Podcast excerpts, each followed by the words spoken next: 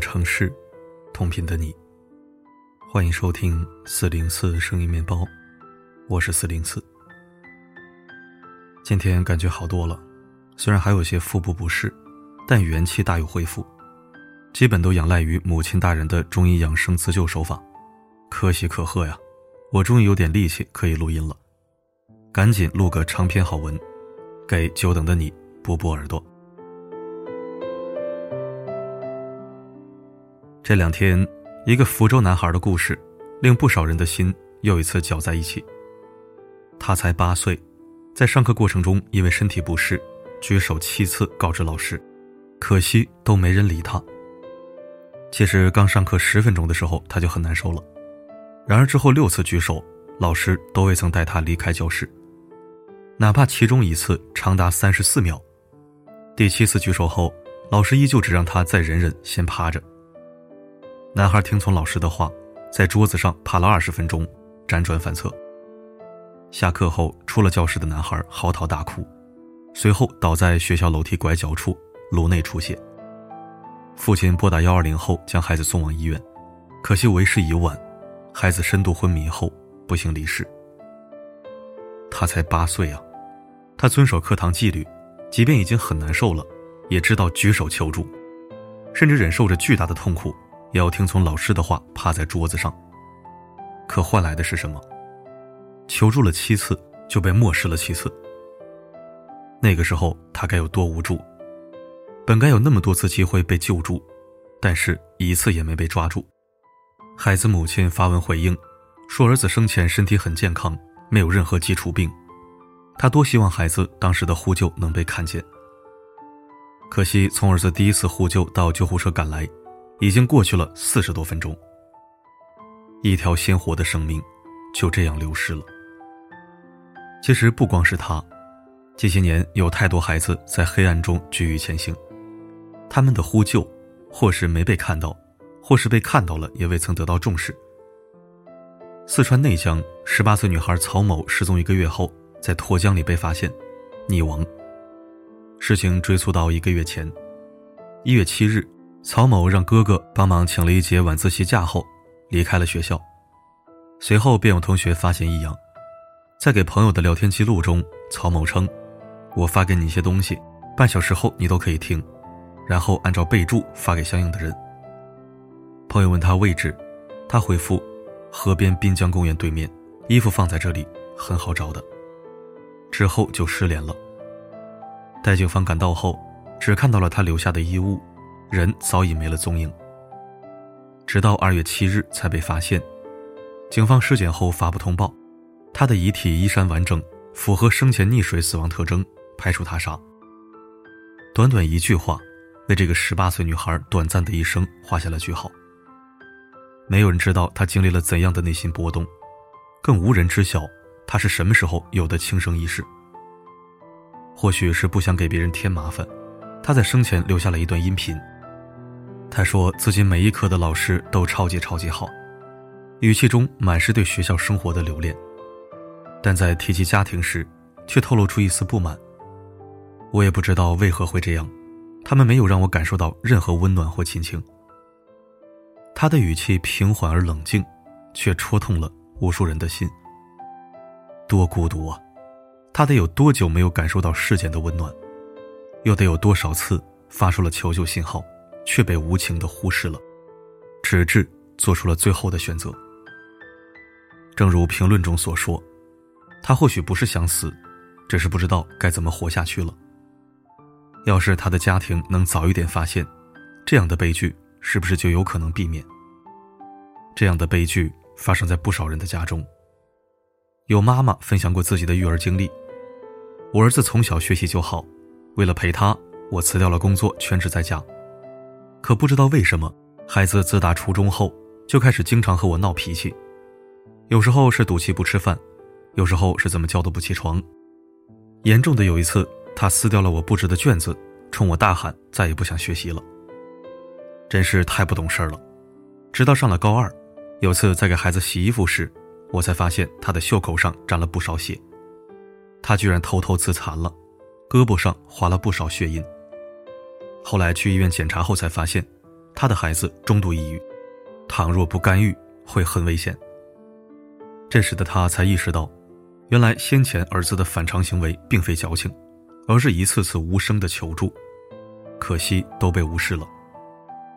在大部分家长眼中，孩子的不爱学习是不懂事，孩子的顶嘴是瞎闹腾。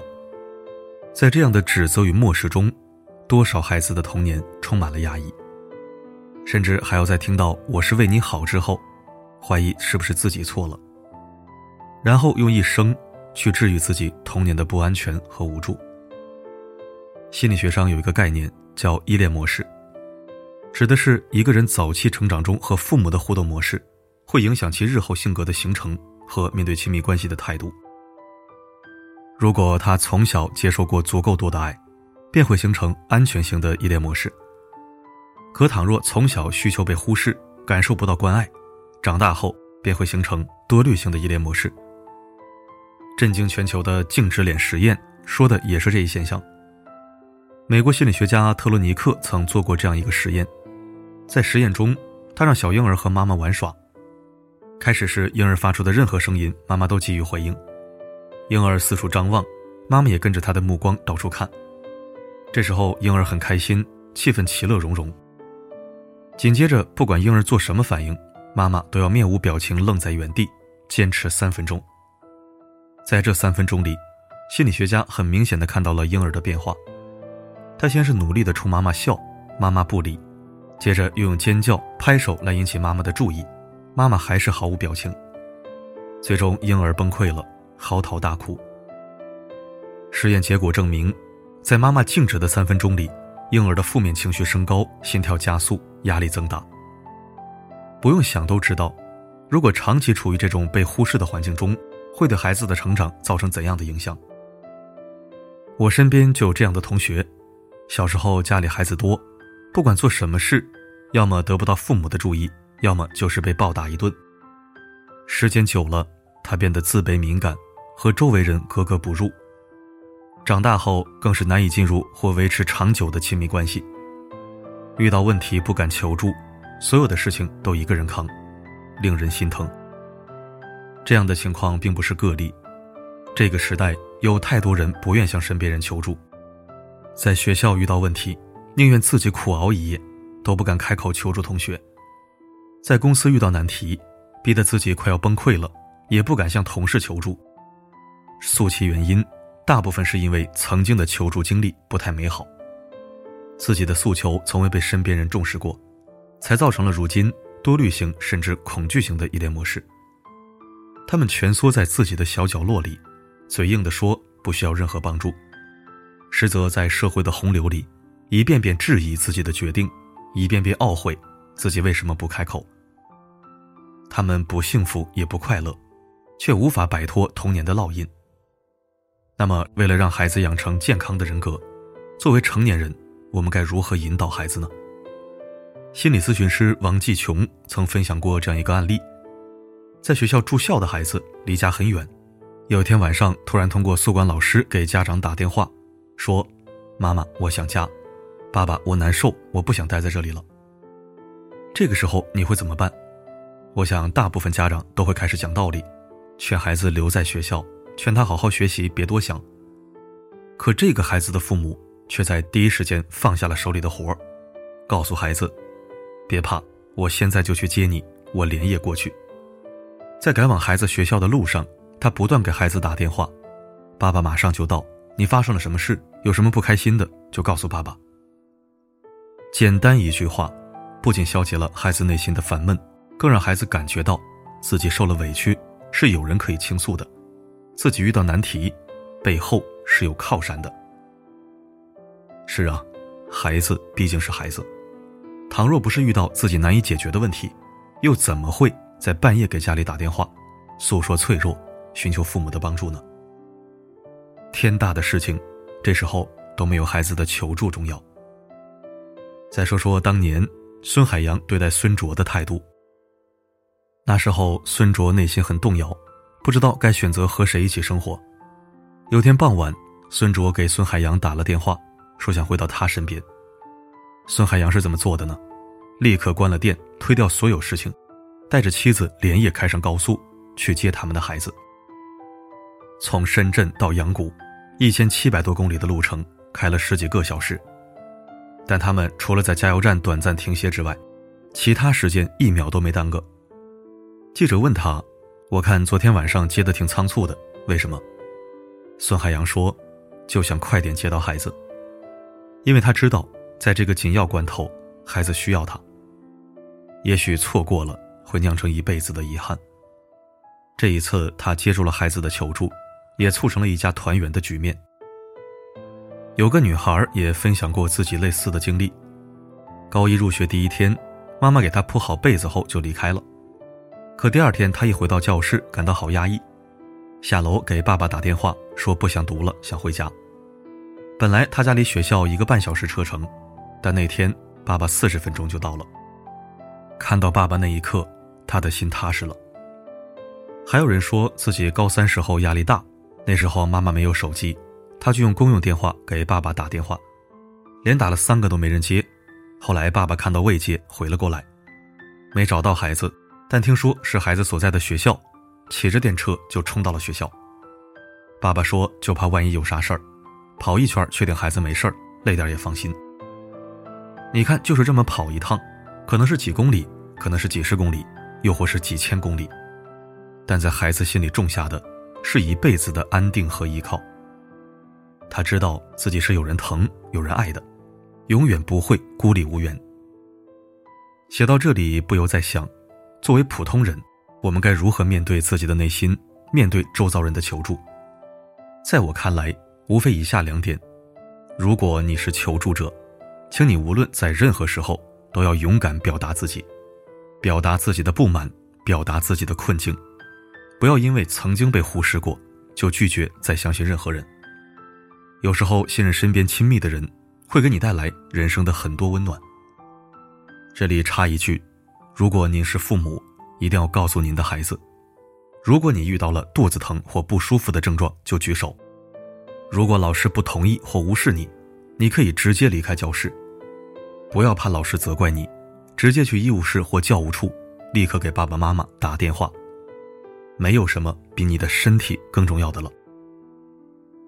如果你是被求助者，请重视每一个向你求助的人，对他来说，你一定是非常重要的人。面对自己的孩子求助，请暂时放下手中的事，及时给予回应，放下家长的身份，和他谈谈心，适当带孩子放松放松，减减压。面对周围人求助，倘若可以，请在力所能及的范围内帮帮他。也许你的一次伸手，就会成为他绝望中的一束光。最后的最后，倘若你心里难受，身边又无人倾诉，别硬扛了。这几个求助热线，关键时候或许能帮助到你。青少年心理咨询和法律援助，电话幺二三五五。各地求助热线，例如北京红枫妇女热线，零幺零六四零三三三八三。零幺零六四零七三八零零。别怕，世界虽不完美，总有人守护你。点个再看，勇敢表达自己的诉求；点个分享，做别人裂缝里的光芒。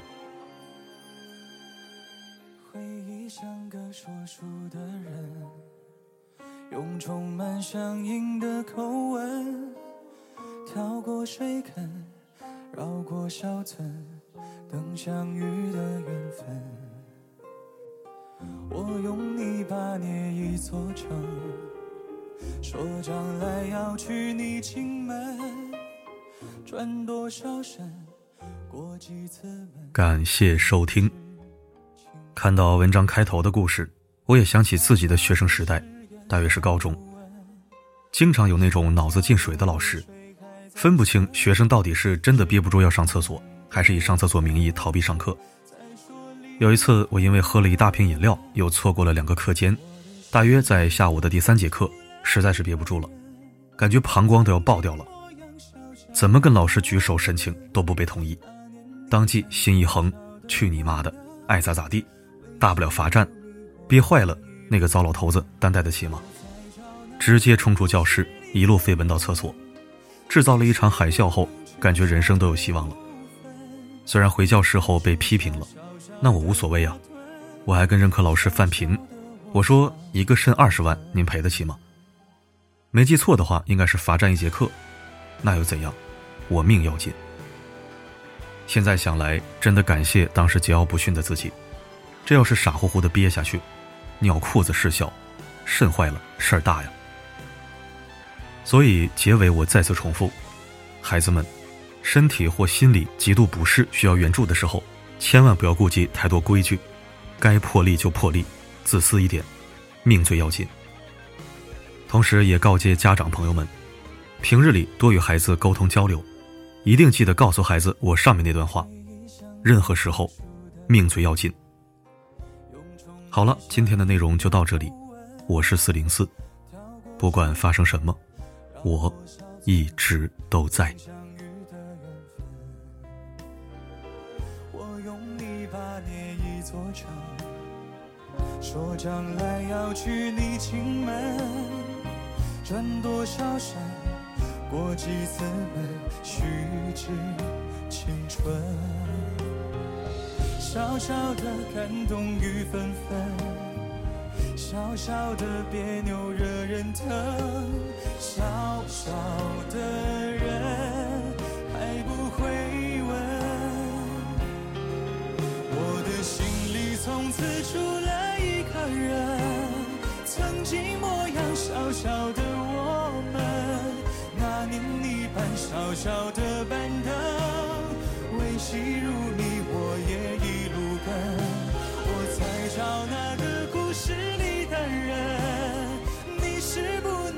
少的部分。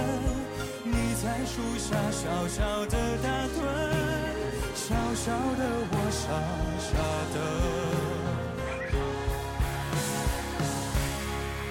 我的心里从此住了一个人，曾经模样小小的我们。当初学人说爱念剧本，缺牙的你发音却不准。我在找那个故事里的人，你是不能缺少的部分，小小的手牵小小的人，守着小小的永恒。小小的手牵小小的人。守着小小的永恒。歌